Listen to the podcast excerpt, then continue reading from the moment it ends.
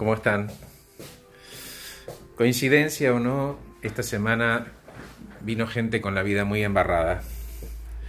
Em, y quería dejarles este mensaje a aquellos que están pasando momentos difíciles, experiencias difíciles, que no le aflojen a su sueño y a su propósito. Y no es un simplemente una frase hecha. Es cierto que a veces la vida se pone complicada, muy complicada en algunos casos, y no importa cuán fuerte uno cree que es, eh, la vida va a apretar y va a apretar y va a apretar hasta que uno no tiene aire, nos va a aplastar contra el suelo y vamos a permanecer ahí mientras nosotros lo permitamos.